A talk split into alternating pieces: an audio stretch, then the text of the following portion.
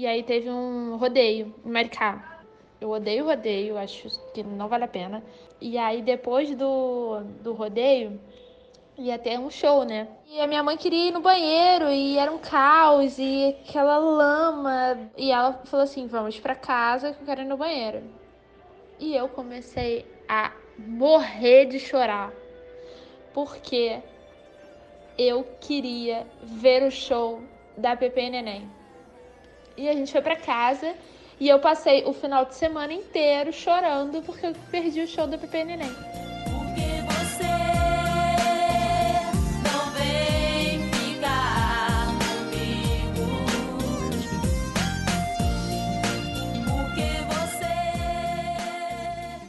Bem-vinda, bem-vindo ao Grava Live. Eu tô aqui com a Luísa. Luísa, um beijo para você e um beijo para Tijuca. Oi, gente, boa noite, bom dia, boa tarde. Olá, Nath. Quantos recebidos hoje? Olá, só pago hoje, infelizmente. Duda, saudades de você. Tá onde? Recife ainda? Tô longe, mas tô perto, né? Bom estar de volta. Grava live. Grava live.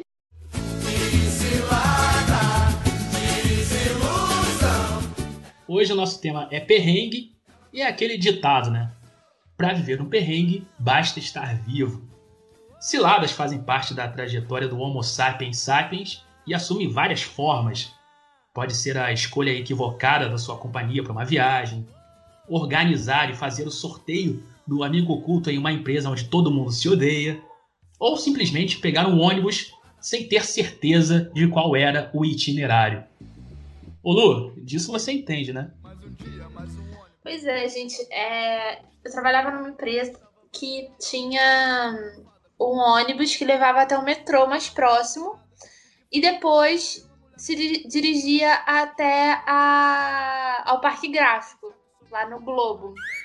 Então, assim, eu peguei o ônibus lá na central para dar aquela economizada final de mês, né? E aí eu falei assim: bom, todo mundo fala que ele para no, no Estácio.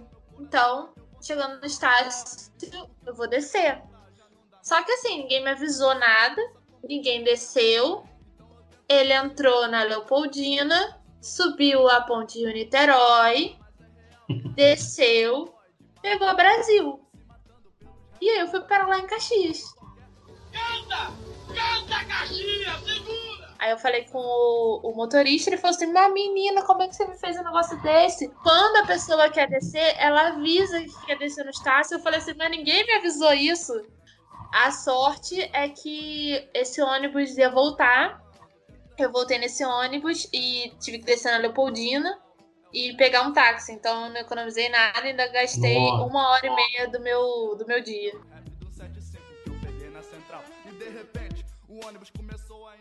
Ô Duda, você também tem uma história aí. Qual é o seu perrengue na zona oeste do Rio? Então, eu ainda não morava no Rio de Janeiro. E um dos meus ex-namorados era muito fã de rock pesado, assim, né? Um Black Sabbath. E aí teve um dia que ia ter, um dia do de rock no Rock in Rio e ele comprou o ingresso. É o rap com 75 que eu peguei na central. Só que a gente começou a perceber que era inviável essa viagem para o Rio e tal, vendemos o ingresso. Eis que uma semana depois, duas, a gente foi chamado, os dois, que a gente estudava junto, para fazer um curso no Rio de Janeiro, na época do Rock in Rio.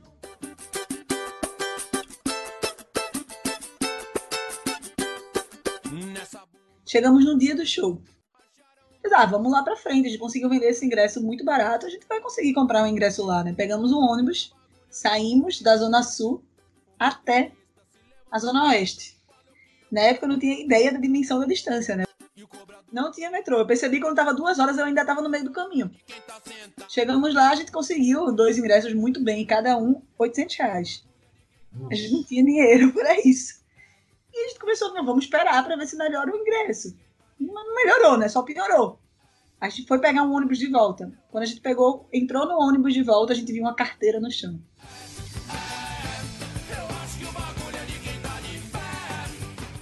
A gente procurou muito a pessoa que estava em volta, óbvio que foi nossa primeira saída. E tinha muito dinheiro dentro. Você não tem noção de quanto dinheiro tinha dentro. Assim, acho que o cara com certeza era um médico, alguma coisa assim, fez alguma consulta no dia. e aí a gente tava chovendo com a carteira milionária e sem ingresso. Aí a gente fez, putz, a gente vamos deixar no achados e perdidos. Só que achados e perdidos tinha muito medo de, desse dinheiro ir embora, né? Sei lá quanto tempo vai ficar lá até a pessoa perceber. Aí a gente voltou para casa, voltou, ligou para o bolso da carteira que tinha um telefone dentro avisou. E a gente teve que voltar na Barra da Tijuca para entregar a carteira para ele no shopping oh. da Barra no dia.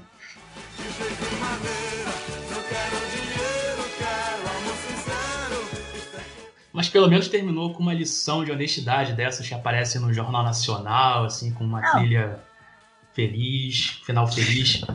Um final feliz, é, mais ainda pro, pro médico aí, pro suposto médico.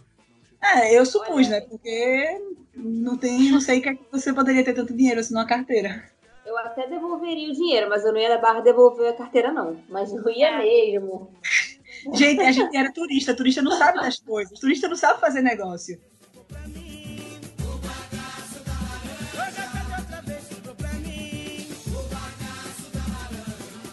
Na verdade, o nome dele era Fabrício Queiroz. E ele ia botar um dinheiro no, no caixa eletrônico. É. Pode Ó, denúncia aí. Nove anos depois, as peças do quebra-cabeça começam a se encaixar, olha aí. Mas valeu, valeu a viagem pra Zona Oeste. Minha primeira ida à Barra da Tijuca. pode colocar, pode colocar nessa parte aquela música Sou da Zona Oeste, onde vive nossa luz. Sou matinho de Bangu, sou Bob Rum de Santa Cruz. Sou matinho de Bangu, sou Bob Rum de Santa Cruz.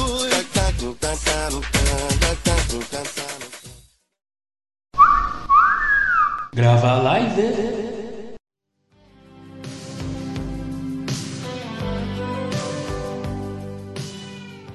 A gente já foi de ônibus para Barra da Tijuca.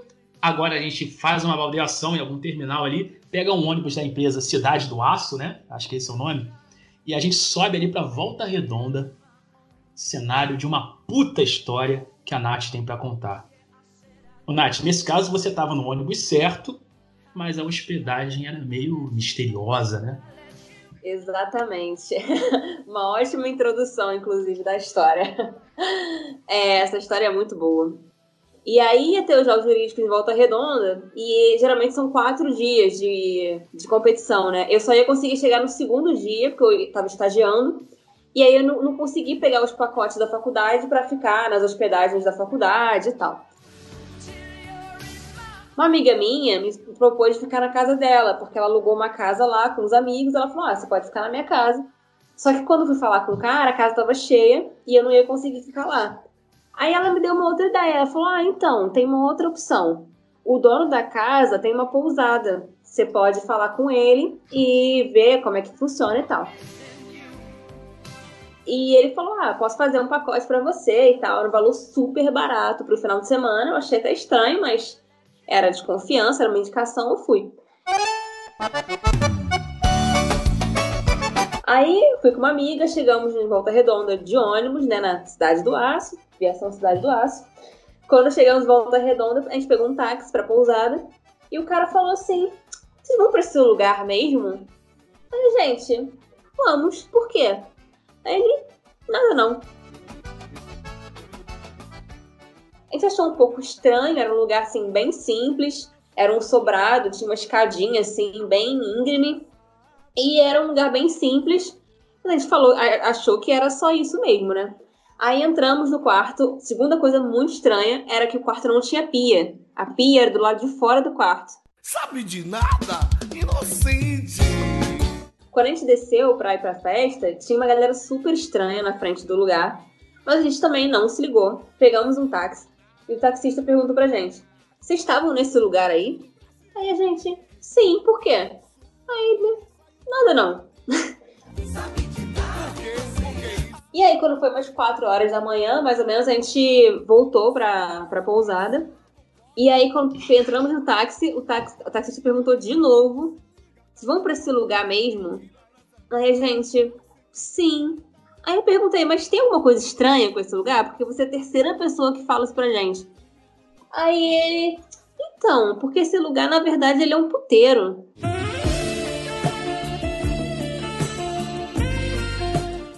Aí, gente. Oi? Aí ele é, esse lugar é um puteiro. Eu falei, mas como assim, moça? Ele não é e tal. A gente, putz, não é possível. A gente tá, bom, vamos pra lá então, né? Amanhã a gente dorme, amanhã a gente acorda cedo e vai embora. E aí, quando a gente chegou na porta da pousada, barra puteiro, a gente não, a gente não tinha levado o dinheiro para pagar o taxista. Minha amiga foi subir no quarto para pegar o dinheiro, eu fiquei no táxi com o cara, esperando. E aí, desce um cara com tudo de fora na escadinha. Eu só fiquei olhando assim, falei, meu Deus do céu, o que que tá acontecendo?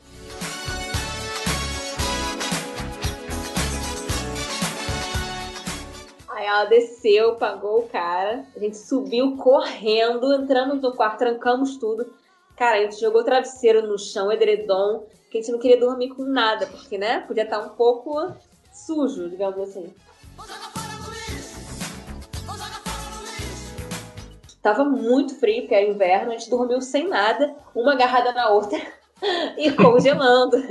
E aí, quando foi de manhã cedo, a gente acordou, pagamos e fomos embora para outro hotel. Detalhe, quando a gente foi embora, a mulher perguntou se estava tudo bem, se acontecido alguma coisa. Aí falou, não, é só porque a gente quer para outro lugar, para ficar com nossos amigos e tal. Aí ela me deu um cartãozinho da pousada, que eu guardo até hoje. Eu sempre olho esse cartão, eu acho muito engraçado. O cartão dá a entender que tem alguma coisa só para maiores, não, assim? Não, não tem. Alô, Procon, você se sentiu enganado, né? né? O, o Nath, o diretor tá me contando aqui no ponto eletrônico que você nunca foi muito boa para escolher hotel. Desde pequena você já tinha essa falta de habilidade para escolher hospedagem, né? Pois é, tem uma outra história envolvendo o hotel, muito boa também. E essa era bem mais nova, tinha uns 10 anos mais ou menos, que eu tive uma brilhante ideia de fugir de casa. Eu vou fugir de casa, você vai ter saudade. Era um sábado, lembro até hoje muito bem. Eu ia pra catequese, aí eu falei: não, hoje é o dia perfeito para eu fugir de casa. Aí eu fui, botei várias roupas na minha mochila, arrumei a mochila e falei, mãe, eu vou pra catequese. Ah, tá bom, filha. Aí eu fui, peguei minha mochila, botei lanche na mochila e tal. Realmente estava querendo sair de casa, com 10 anos. Aí eu saí e pensei, para onde que eu vou, né? Vou fugindo de casa, para onde que eu vou? Aí eu tive ótima, outra ótima ideia de fugir pro hotel que ficava atrás da minha casa.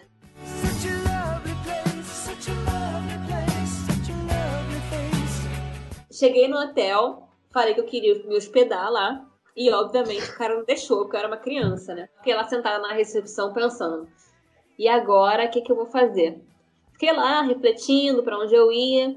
Aí, refleti, pensei em desistir. Desisti da minha fuga.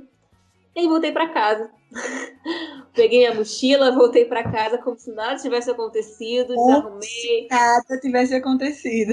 Guardei o lanche, entendeu? Arrumei minha, minhas roupas. Minha mãe nem desconfiou, nunca ficou sabendo. Até hoje, que ela vai ouvir o podcast e vai saber. Ela ouve? Ela escuta, ela escuta. Eu vou. Ah, Alô, manda um mãe. beijo aí pra ela. Pedindo desculpas também. Desculpa, mãe, eu quis fugir, mas voltei pra casa no mesmo dia, deu tudo certo. e essa foi a minha longa fuga de duas horas.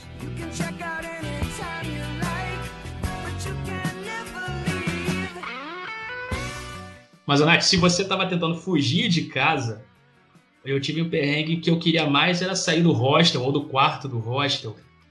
E também foi o dia que eu percebi que eu tô ficando velho pra essas coisas de quarto coletivo, de albergue, cacete. Eu tava no Island Vibe, um famoso hostel, pra quem não conhece o famoso hostel lá de Jeffreys Bay, na África do Sul. Meio da noite já, eu tinha dormido cedo. Quando eu acordei, de repente, com uma movimentação, assim, as pessoas andando ali pelo quarto. Aí depois dessa movimentação, comecei a ouvir aquele nheco-nheco de cama, uns abalos sísmicos assim, barulho de cabeceira batendo na parede e finalmente gemidos.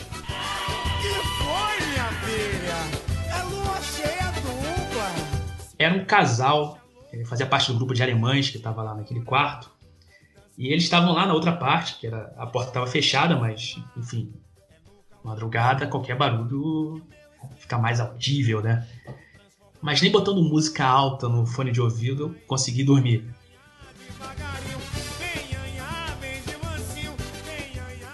Pô, pegar meu tripé aqui, minha câmera, aí fui pro deck ver o dia amanhecer, tava livre daquele constrangimento, né? E no fim acabou sendo bom, porque eu vi dezenas de golfinhos, um nascer do sol assim maravilhoso. E dali a alguns dias eu conheceria aquela que um mês depois viraria senhora Pedro Leonardo, quer dizer, minha namorada, que eu não casei, então não virou senhora. Esse namoro foi 2016, então tô solteiro para quem quiser mudar essa situação aí, manda cartas para redação. Opa! Eu ia perguntar, eu nem conheço, cadê?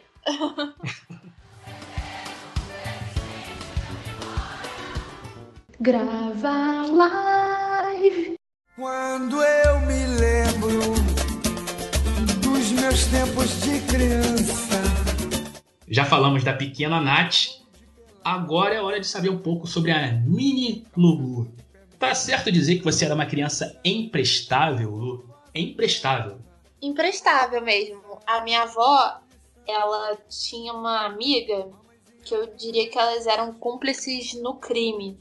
Porque elas estavam sempre juntas e tal. Era a vizinha bem embaixo da casa da minha avó. Então, a casa da minha avó estava sempre com a porta aberta e vice-versa. E ela, a minha avó, ela me emprestava para essa vizinha, que era a tia Josete, pra tia Josete ir no, no banco. Porque fila preferencial, ela ainda não era idosa, né? Tava 50 anos, talvez.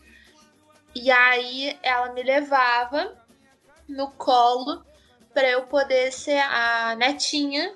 Então eu precisava ir mais rápido, então eu era netinha da tia Josete por, um, por umas horas.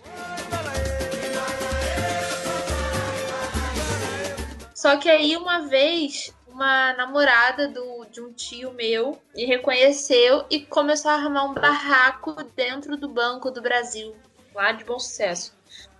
E aí foi um caos, né? Que até explicar, eu tinha dois anos, então eu não lembro, me contaram. Que ela perguntou: ela é sua avó? Eu falei: não. Aí pronto. aí o caos estava instaurado. Tipo assim, mas eu falei, mas ela, mas ela é minha titia. E aí a minha avó teve que ir lá bus me buscar. E, e aí ela não emprestou mais pra tia Josete.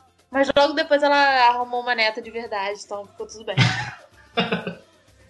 Bom, que isso não sirva de exemplo, que as pessoas não sigam esse exemplo aí, né? Anos 90, né? Anos 90. Que sou?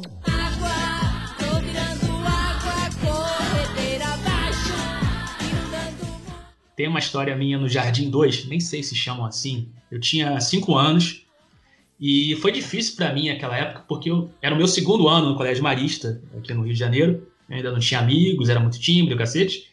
E para piorar, a minha mãe esqueceu de botar uma sunga na minha mochila no dia que a minha turma teria um banho de, banho, um banho de mangueira no pátio. Ele seria depois do recreio e a gente ia pro recreio com esses trajes de banho, dizer assim. Quando o pequeno Pedro Leonardo, de 5 anos, viu que não tinha sunga na mochila dele, ele foi de cueca pro recreio. Cueca bege. Lógico, quando eu cheguei ali no recreio, todo mundo que estava nos brinquedos lá, no trepa-trepa, naquela coisa que gira também, aquela. Porra, já esqueci o nome disso. Todo mundo parou. Até hoje eu lembro. O Danilo, que era de outra turma, ele é filho de uma professora, ele falando: Ah lá, o cuequento, o cuequento. Aí as risadas aumentaram, não sei. Foi um momento muito traumático.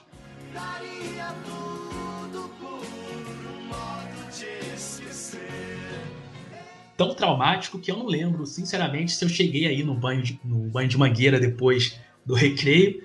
A minha memória para por aí. Mas eu sei que quando eu cheguei em casa, contei a história para minha mãe com aquele tom de lamento, de tristeza, humilhação, ela riu da minha cara. E passou anos me chamando de cuequento quando eu andava de cueca aqui pela casa. Então foi um momento traumático. É bom dividir isso com vocês aqui. Às vezes eu gravo a live além de ser o momento mais gostoso da minha semana, o mais esperado, serve como uma terapia. Grava live.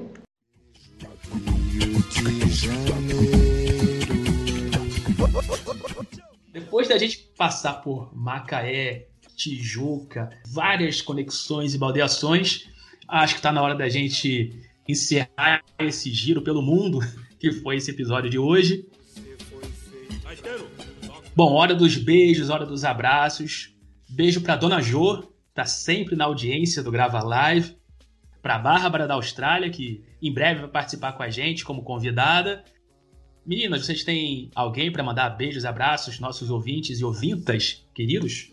Eu queria mandar um beijo pra, pra Tijuca e também pra Carol Guedes, que tá doida pra entrar como convidada. Eu queria dar duas dicas. A primeira dica é que lançou um filme muito bom de Cláudia Assis, chamado Piedade, com Fernanda Montenegro e Cauã Raymond, que se passa em Pernambuco, por óbvio, que tá no streaming do Itaú, de cinemas. Piedade, de Cláudia Assis, lançou no dia 19. É um pouco da discussão sobre alguns impactos em Pernambuco, vale assistir. E a segunda dica muito boa da semana é que Rita Lobo lançou diversas receitas de bolo de laranja, comidas para fazer com laranja. Então vão lá que tá muito bom. Fiz um bolo que tava ótimo ontem de laranja. Vitamina C é importante. Boa, Duda. Nath, recado final, beijos, abraços, dicas, o que você manda pra gente aí? Queria mandar um beijo pra minha mãe, que ela vai descobrir hoje que eu tentei fugir de casa, né? E não consegui. Beijo, mãe, te amo. Queria mandar um beijo pro meu pai. Dizer pra vocês seguirem o Cafofo604, que é meu Instagram, arroba Cafofo604. E é isso. Um beijo e até a próxima. Meninas, beijo, até a próxima quarta. Agora eu lembrei que eu não me apresentei lá no início do podcast, gente. Eu sou o Pedro Leonardo, mas as estrelas são elas. Você também pode me seguir no Bastante Sotaque, que é um blog sobre a África do Sul. Quando você quiser viajar para a África do Sul, quando tudo isso passar, confere lá o Bastante Sotaque. Arroba Bastante Sotaque em todas as redes. Voltamos na próxima quarta. E se você quiser entrar em contato com a gente através do Instagram, é arroba gravalive. L-A-I-V-E. Ou também pode mandar um e-mail, não manda nudes, manda e-mail, gravalive.gmail.com. O Grava Live está disponível no Spotify e no Google Podcasts. A gente volta na próxima quarta. Tá certinho.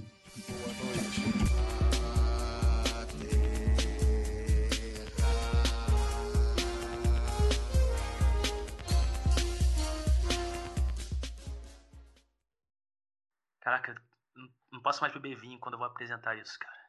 E olha que eu que sempre ficou, não lembro do segundo episódio. É verdade. A Luísa não lembra nada do que ela falou antes, cara.